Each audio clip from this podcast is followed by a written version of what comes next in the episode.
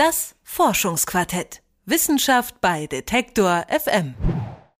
Dass wir auf dem Planeten Erde leben, das ist für so gut wie alle klar, denke ich mal.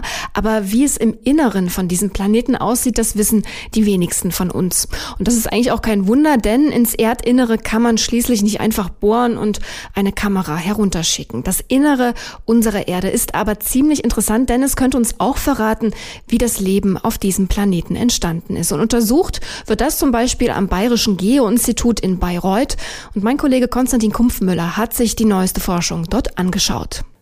Was wir für gewöhnlich als unsere Erde kennen, ist in Wirklichkeit eine ziemlich dünne Erdkruste.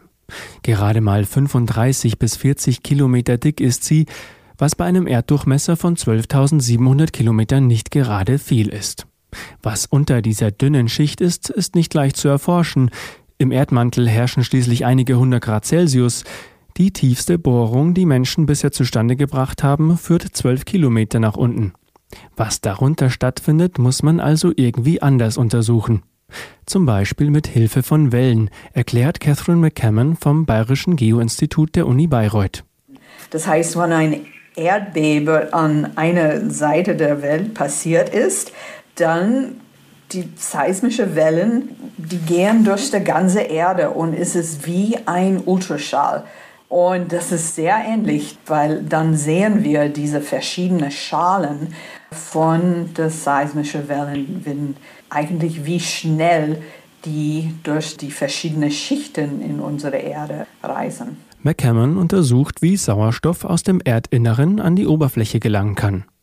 Anhand des seismischen Ultraschalls können sie und ihre Kollegen das Innere der Erde untersuchen. Am häufigsten findet man dabei das Mineral Britschmanit. Es bildet sich im unteren Erdmantel bei Temperaturen von ungefähr 1800 Grad. An der Erdoberfläche kommt es eigentlich nicht vor. Dass man es trotzdem im Labor untersuchen kann, ist Glück. 1879 landete ein Meteorit in Australien, der genau dieses Britschmanit enthielt. Catherine McCammon und ihre Kollegen sind so in der Lage, das Mineral durch seismische Wellen, aber auch unter dem Mikroskop zu untersuchen. Wenn wir eine Diskontinuität in der Geophysik sehen, dann müssen wir was Ähnliches im Labor sehen. So es ist immer parallel diese Entwicklung äh, zwischen was die Experimente machen und auch was die Geophysiker machen. Die Materialien des Erdmantels befinden sich in einer stetigen Bewegung. Die langsame Umwälzung von Materialien nennt man Mantelkonvektion. Heißes Material steigt von der Erdmitte nach oben.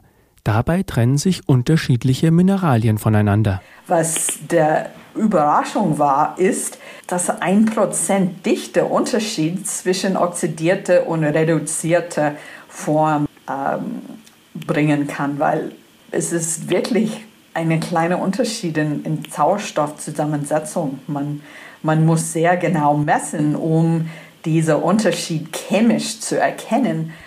Das Britschmanit mit mehr Sauerstoff trennt sich vom Britschmanit mit weniger Sauerstoff, selbst wenn der Dichteunterschied nur bei einem Prozent liegt. Erklären lässt sich das durch die Länge der Zeit. Das Material bewegt sich lähmend langsam. Bei einem Erdalter von über vier Milliarden Jahren ist aber auch eine Geschwindigkeit von einem Zentimeter pro Jahr von Bedeutung.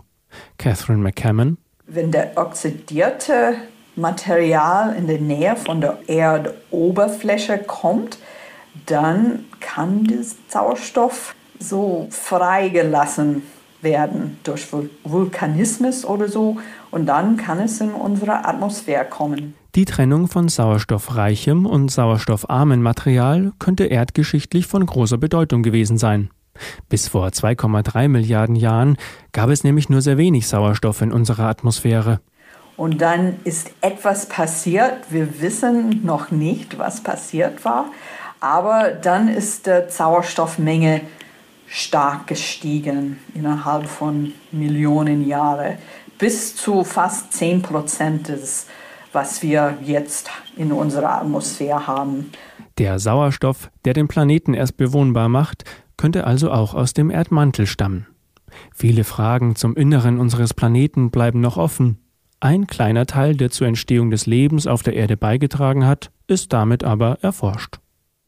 Neues aus dem Inneren unseres Planeten. Ein Beitrag war das von Konstantin Kumpfmüller.